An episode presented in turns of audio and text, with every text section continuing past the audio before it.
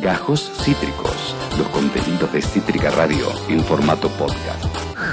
Eh, como saben, eh, martes de por medio tenemos el gustazo, el placer inmenso de dar rienda suelta a una columna hecha por nuestros amigos, amigas, colegas de Politólogos al Whisky, un proyecto periodístico integrado por diferentes politólogos, politólogas que dan su mirada respecto al mundo que nos rodea, al sistema, a este complicado, eh, eh, iba a decir continente, continentes en realidad, y bueno, a todos los paradigmas y debates geopolíticos que subyacen en ellos. Eh, en este caso vamos a hablar de un país centroamericano, en este caso vamos a hablar de una elección que se picó bastante, hay una nueva, una, nueva una, mayoría consagrada, podemos decir, en el país de El Salvador, con un presidente muy particular, muy particular, Nayib Bukele, para quien no lo conoce, quizá algunos vieron que se viralizó su video sacándose una selfie en la ONU, bueno, tiene un enfoque bastante eh, poco ortodoxo que ha conquistado al electorado salvadoreño y que está logrando una victoria sin precedentes, una victoria muy grande en lo que eso fueron, fueron las elecciones legislativas en el país centroamericano. Brevemente les paso un título y ya pasamos a nuestra invitada, nuestra columnista de hoy.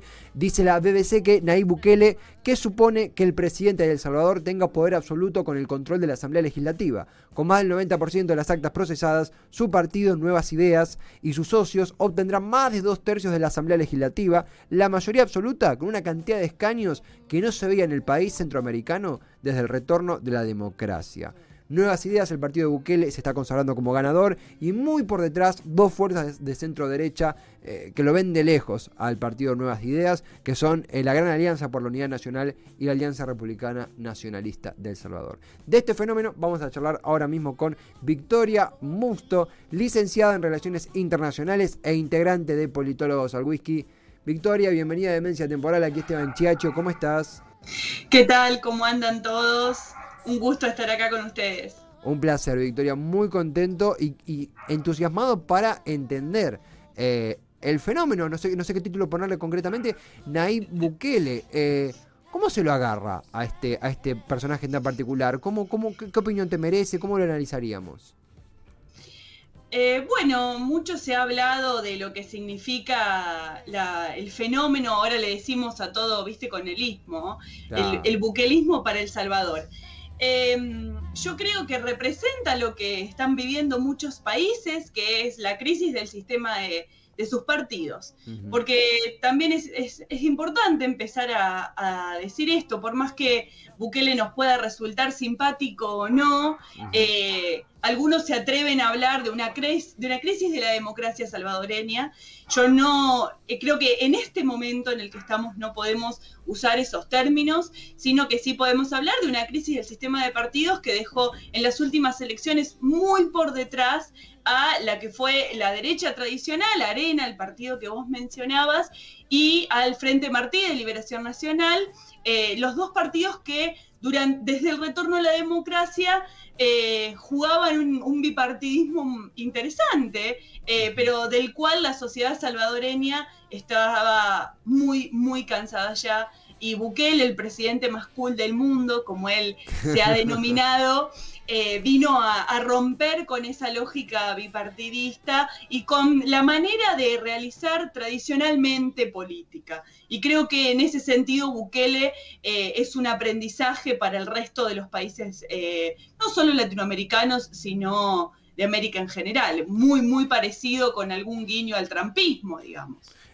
incluso, me, me, si me equivoco, pero eh, Bukele que surge a partir de las... Hace muy poquito, muy poquito, elecciones del 2019 en El Salvador, donde los dos movimientos eh, tradicionales o que se auguraba que iban a disputar la elección, eh, el Arena, digo bien, de centro derecha, y el Frente de la Liberación, no, no quiero, se me está escapando la, sigla entera. El Frente Martí. El Frente Martí, de, de tendencia de izquierda, quedan postergados por el arrasador porcentaje que saca Bukele, que es 50, más del 50%, 53%, y um, asume la presidencia y bueno, con su estilo particular.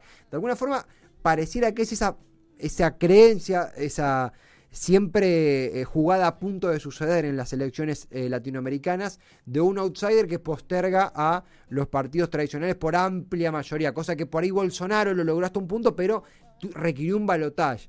Por ejemplo, en este caso Bukele roba la escena y posterga, parece que para un rato largo más, a los partidos tradicionales. Se da completa esa jugada, ¿no? Bueno, en realidad exactamente lo que tenemos que decir es que Bukele nace del partido al cual le dio la gran patada, que fue el Frente Martí, el FMLN. Eh, él no es eh, eh, estrictamente como podríamos decir un empresario, no, no es Macri, que, que venía del empresariado y hace su carrera política. En realidad lo que Bukele rompe por una cuestión de egos muy característico de su personalidad, rompe con su partido tradicional del cual su padre también formaba parte. Él inclusive deja su carrera de, de abogado paramilitar en el Frente Martí de Liberación Nacional y en las elecciones del 2019 lo que sucede es una disputa interna por, por el armado de las listas y él sale y participa con Gana, este partido que vos mencionabas, que es uno de los que queda por, por detrás. Y bueno, eh, también a mí me parece interesante hablar de este partido, porque él, digamos, fue un, Bukele fue un parásito de, de Ghana, se, se lo comió entero eh, Gana le prestó el nombre porque Nuevas Ideas todavía no se había consolidado como tal en el 2019. Por esto es que el partido de Bukele son las primeras elecciones eh, que, donde se presenta, porque en el anterior se presentó con el otro, y se presuponía que Bukele iba a tener una mayoría muy interesante, pero que iba a necesitar de Gana para tener la mayoría simple y la mayoría calificada. Resulta que en realidad ahora Gana no le sirve para nada, es más, le sobran los eh, aquellos parlamentarios que vienen por, por gana. Entonces, eh, creo que mm, eh, lo que ha sucedido el, domingo en El Salvador fue una, una victoria realmente sin precedentes, porque no solo que ha podido dejar de lado cuestiones muy serias y que a mí me parece que también deberíamos discutir en este momento, como es la reducción de la violencia en El Salvador, no solo podemos decir que Bukele gana elecciones porque tiene un increíble marketing político que lo tiene, sino que también tiene logros que debemos pensar e investigar un poco más. Eh, en El Salvador es imposible hacer política sin alguna política frente a las maras. Y lo que ha tenido Bukele es una gran oscuridad para comentar y para mencionar cómo él está tratando el tema. Sí hablamos del plan de control territorial, pero este plan eh, repite una serie de estrategias de mano dura que son sumamente interesantes para una población cansada, arrasada, digamos que, que, vive constantemente con extorsiones, pero que ya sabemos que eso no es suficiente. El periódico digital El Faro, que es uno de los cuales Bukele ha ido con mayor fuerza, ha demostrado un diálogo entre las personas que rodean a Bukele y las maras, y eso no lo estamos viendo. Entonces, em, cuando uno se pregunta por qué gana Bukele, creo que la, primera respuesta que tiene uno frente a eso es por el gran descontento, la profunda frustración que generaba el bipartidismo en El Salvador. Y por eso el presidente se puede atrever a cuestionar los acuerdos de paz que terminaron con la violenta guerra civil que tuvo El Salvador, pero además también hay una, hay una, nueva situación de conflicto solapada, que todavía no estamos discutiendo lo suficiente, que se está llevando un montón de vidas, que se come a la juventud y con la cual Bukele está teniendo un diálogo y hay una burbuja ahí que todavía no vemos y que en algún momento, eh, básicamente yo estoy esperando que explote para poder, no sé, hacer un doctorado. Eh, pero bueno, que está ahí eh, en el aire y que, y que es, es la válvula de escape que tiene Bukele y que, y que en, algún momento esa llave se va a romper. Pero es muy, es muy interesante descubrir también el lado B de lo que es Bukele, a de su... Su parafernal y su, su, performance, que a veces por lo limitado de la información que llega hasta acá es lo que más, lo que más mamamos, lo que más nos llega. Eh, es interesante profundizar, porque sí, en un país, uno cuando ve la imagen de Bukele, una persona que parece eh, a veces de momento superficialmente más una, una personalidad, ¿no? Una personalidad en el sentido comercial de la palabra que un líder político, no por subestimarlo. Pero uno dice, para, acá hay una pieza del rompecabezas que nos falta. Como en un país con una escala de violencia tan, tan latente y tan reciente, una persona que no se asemeja quizá a un, a un negociador, a, un, a una especie de, de, punto de calma de estos conflictos, llega a semejantes porcentajes de poder. Cuando vos mencionabas esto de, del diálogo, esa interacción, desde el desconocimiento, pregunto, ¿no? Esa interacción Bukele y esa, esa marea subterránea de violencia en El Salvador. Cuando te referís a ese diálogo, ¿es un diálogo en torno a la indecisión, en torno a la complicidad, en torno al no entendimiento de Bukele? ¿Cómo, es la interacción de Bukele con, con ese conflicto interno? Bueno, en realidad con las malas uno siempre negocia cuerpos, negocia cadáveres. Eh, Bukele no inventa nada. Mm. Bukele, él cuando fue, eh, eh, viste que también se eligieron elecciones municipales. Cuando él coordina el municipio, no, quiero decirle intendente porque no estoy segura si esa es la figura, pero bueno, vamos a suponer que es una especie de intendente de El Salvador. Él dialoga, él se sienta, dialoga y lo vimos todos. Y lo interesante es que sucedía mientras el Frente Martí de Liberación Nacional también estaba dialogando que en un proceso que fue la tregua, que fue un proceso sumamente oscuro, que implicó la reducción de homicidios. Uno cuando, cuando estudia estos fenómenos, estudia cuánta gente muere. Es así, es así, de sencillo, es así de raso, y es así como las maras negocian. En un momento los cuerpos aparecen, en otros momentos los cuerpos no aparecen. Em, nosotros ya sabemos lo que es un proceso oscuro. Y Bukele está, está em, profundizando esa oscuridad lo cual eh, genera mucha más incertidumbre con respecto a qué se negocia, por qué se negocia, cuánto se negocia. Y también nos deja en la incertidumbre de si esto es efectivamente su poder o si es un proceso interno de las maras de desgaste.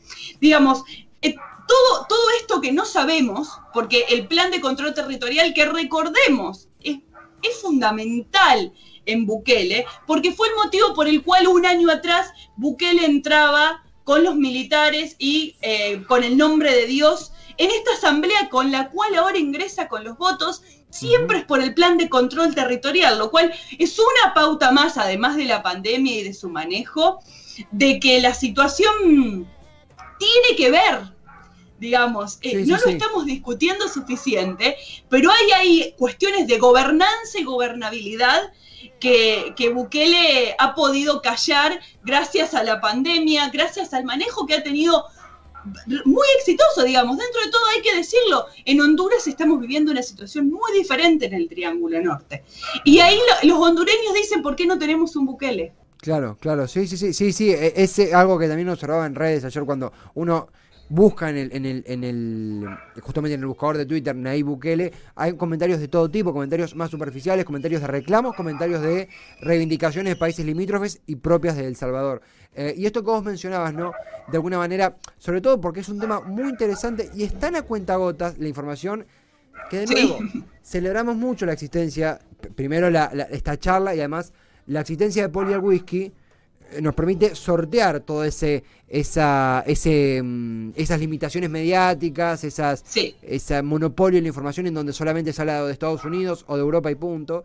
Eh, eh, es muy sano poder comprenderlo de primera mano como vos, vos mencionás. Eh, en ese aspecto por ejemplo no decime si estoy siguiendo la tónica.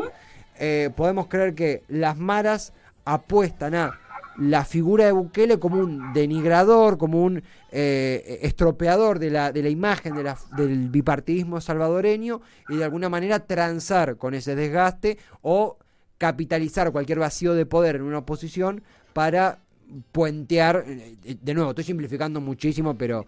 Eh, eh no, no, entiendo tu pregunta. Yo creo que, son simbióticos. Eh, yo no creo que a las maras no les interesa, las maras negocian con todos. Entonces tienen que negociar con arena, negocian con arena, tienen que, aunque, aunque los partidos digan que no, negocian con todo. Entonces creo que, que em, quien está del otro lado de la mesa de negociación no le importa tanto a las maras, sino que hay algunas digamos, eh, en esos pactos de negociación que hablábamos de la tregua de hace ya unos años, eh, eran condiciones mínimas de subsistencia lo que se pedían. Sí me parece que Bukele ha sido hasta este momento, porque hay que, hay que recordar que Mauricio Funes también fue una persona que pudo capitalizar eh, lo, que, la reducción de homicidios. Ahora bien, Mauricio Funes, ¿dónde está en este momento? Exiliado en Nicaragua. Sánchez Serén, que fue de su mismo partido, logra ganar las elecciones y aún así el, el buquelismo existió y se pudo engendrar. Sí pienso que hay algunas cuestiones ahora que mencionás los medios internacionales que me parecen que tenemos que discutir. Una de ellas es cómo se lo denomina, que esto yo lo vengo eh, eh, viendo mucho, eh, y por eso hice la referencia anteriormente a una ruptura del sistema de partidos y no a una ruptura democrática. Porque hablan del poder absoluto como si no hubiese sido legal lo que sucedió ayer. lo que sucedió, perdón, el, el, domingo. En las elecciones intermedias. Claro, o sea, pareciera que el respeto a la voluntad popular solo es factible cuando hay una idea muy estricta de división de poderes y república. Y en este sentido, viste, pareciera que estas elecciones no valen o estas elecciones no son tan legítimas como hubiésemos deseado si el poder se hubiese dividido más. Con lo cual yo no estoy tan de acuerdo en hablar como eh, mencionaba la, BBC de este poder absoluto. Es cierto que va a tener enormes cuotas de poder, pero en este sentido creo que por algo nosotros también estudiamos relaciones internacionales. Y creo que Bukele, si bien ahora va a tener un gran guiño con la Asamblea, porque básicamente es suya, no nos tenemos que olvidar que nadie puede estudiar El Salvador sin pensar las dinámicas internacionales con los Estados Unidos. Y en ese sentido creo que Bukele tiene una situación muy compleja. Se llevaba muy bien con Trump. Había muchos lobistas eh, trabajando por él. Hay creaciones de, creaciones de empresas, de lobbies internacionales en el Congreso norteamericano, todas dentro del Partido Republicano. Es más, en esto, viste, los argentinos damos nuestra cuota de presencia. Eh, Damián Merlo, quien es un gran estratega dentro de la política exterior de Bukele hacia los Estados Unidos, es un gran, un gran republicano. Em, creo que eso genera unas limitaciones a todo lo que se avecina como una gran exacerbación del buquelismo. Que va a existir, va a existir, porque cuando vos tenés la capacidad del Ejecutivo, tenés los municipios, tenés la Asamblea, tenés capacidad de designar al Procurador General, tenés capacidad de establecer contratos internacionales. Todo eso, obviamente, no, yo no estoy negando que no sea una gran cuota de poder, pero me parece, viste, que en países como El Salvador desdeñar la democracia y el voto popular también puede ser un poco peligroso. Totalmente, totalmente. Y esto lo traigo también a colación por un análisis maravilloso de un periodista del Salvador que se llama Roberto Valencia, porque em, Bukele se sumó a esta, digamos, esta avalancha de, políticos que están en el cargo y aún así eh, para las elecciones denuncian fraude. Ya lo vimos con Trump, lo vemos con Bolsonaro, lo vimos también en el caso de Bukele.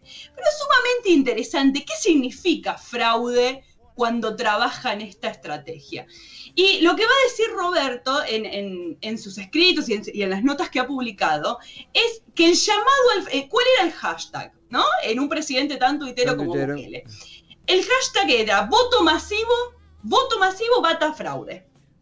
Entonces, el análisis que hace Roberto es, Bukele no estaba disputando en realidad el fraude. Lo que con quien se peleaba, que ni siquiera ya era con el sistema de partidos tradicional, era con la abstención.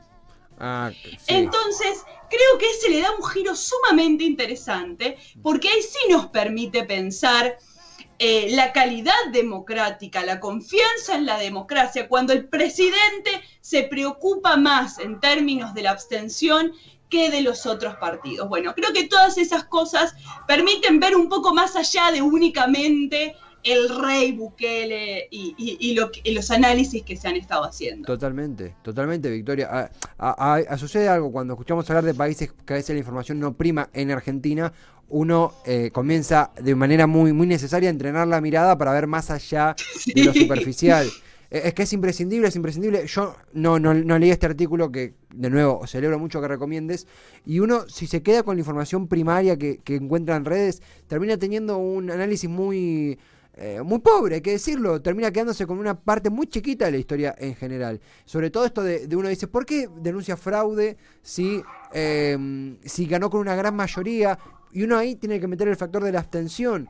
Cosa que si no tenemos esta mirada que vos nos acercás, y difícilmente hubiéramos tenido, nos podíamos desvirtuar para otro lado.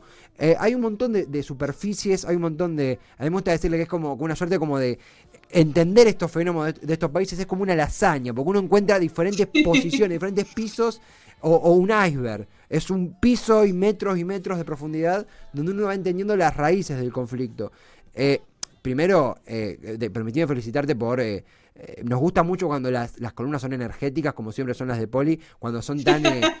no, realmente, eso es pasión, es pasión y es sano y, compartimos y, nos gusta que sea así, nos gusta que sea así porque es un enfoque que, que, nos encanta, ¿no? El vigor a la hora de un tema que nos apasiona y obviamente, amén de la síntesis impecable que has hecho, esto continúa, esto no ha hecho más que empezar, me animo a decir, eh, con todo lo que hemos comprendido. Si, como para concluir, si tuvieras que recomendar, ¿no? Obviamente que incluye en esto lo que vos hacés, que son diferentes laburos en muchos medios. ¿Cómo continuamos? ¿Cómo nos informamos? Prendemos la computadora y queremos saber qué pasa en El Salvador o el celular. ¿Dónde querés que, dónde crees que tendríamos que ir? ¿Dónde nos recomendás bucear? Bueno, obviamente así bien como vos lo dijiste, pueden, pueden seguir las notas que, con regularidad publicamos en Politólogos al Whisky con respecto a todo el triángulo norte centroamericano. Digamos, en esto yo quiero ser bastante enfática porque la, perspectiva internacional enriquece un montón. Eh, el análisis sobre estos países. Pero bueno, si quieren por ahí visitar otro medio eh, que, que, sea del Salvador de primera mano, eh, les puedo recomendar la prensa gráfica, les puedo recomendar el Faro. El Faro es un medio impecable eh, realmente y ha tenido mucha disputa con Bukele, mucha tensión. No nos olvidemos que en, otros países de, Centroamérica, en Nicaragua, el confidencial fue quien dio la gran puja. Eh, frente al régimen de Ortega, digamos. Entonces los medios tienen una dinámica bastante diferente a la que uno puede imaginar, por ejemplo, acá en, Argentina. Creo que Bukele nos va a dar mucho para pensar. Yo recomiendo, si, son así curiosos, no se pierdan de estudiarlo en la dimensión religiosa. Sí. Eh, porque él dice gracias a Dios y nadie entiende que Dios le está hablando, porque él es musulmán, entonces digamos como que no entendemos muy bien si, si, está hablando un Dios musulmán, si está hablando un Dios pentecostal, si está hablando un Dios cristiano. Eh, esa gran confusión que la genera también nos va a dar mucho para pensar. Y bueno, el Faro suele hacer análisis de mucha calidad al respecto y bueno, se los recomiendo si, si quieren también chusmear por ahí. Totalmente, totalmente, totalmente, Victoria. Y esto ya es, y me animo a decir, material para que después reproducimos en nuestras redes, allí en YouTube, allí en Spotify, material de, de escuchar a quienes quieren saber quién es Nayib Bukele, más allá de la superficialidad y más allá de mismo enfoques superficiales que podemos encontrar en portales de, ah, de, de, gran... Eh, de gran historia, como puede ser ¿no? esta, esta crítica que adhiero que le hacías a, a la nota de la BBC, eh, no para que nos manden una carta documento a la BBC, sino para que, para que justamente los pongamos en tela de juicio, pues es un pensamiento crítico que me encanta, que adhiero plenamente. Eh, Victoria, la, la, dejaste en un cuadrito, súper completo, eh, recomiendo mucho lo que haces, eh, es excelente. Y si te parece, esto continúa. Cuando quieras, estás invitada a repetir y a seguir conociendo un poco más a Centroamérica. Bueno, muchísimas gracias a ustedes por la invitación. También escuchar en Café Internacional, que ahora estamos por arrancar la, próxima temporada y re podremos hacer algo juntos. y bueno, muchas gracias por, por, la invitación y a Politólogos al Whisky por gestionar también eh, todas, todos, todos estos canales de debate y de pensamiento crítico. Adherimos, contás con nosotros, Victoria. Te felicito por tan linda, tan linda columna y hasta la próxima. Un placer siempre. Nos vemos. Hasta pronto, Victoria Musto. Tremenda columna, muy, muy, muy eh, eh, completa respecto a lo que es lo que sucede, sucedió y sucederá en El Salvador, el país encabezado por Nayib Bukele, un presidente que requiere columnas con, con, esta, con este vigor, con esta información, con este ritmo. Es una forma de entender y de, y de debatir que, y intercambiar que a nosotros nos encanta, porque es pasión, es pasión por conocer qué sucede en otros países. En este caso, en El Salvador, en esta columna de Mundo al Whisky encabezada siempre por personas que queremos mucho realmente, que sentimos un gran aprecio, respeto, como es todo el equipo de Poli al Whisky. Eh, de no haber pasión, esto sería imposible y es pasión por un enfoque nuevo, alternativo, joven a las relaciones internacionales. Acabas de escuchar Gajos Cítricos. Encontrá los contenidos de Cítrica Radio en formato podcast en Spotify, YouTube o en nuestra página web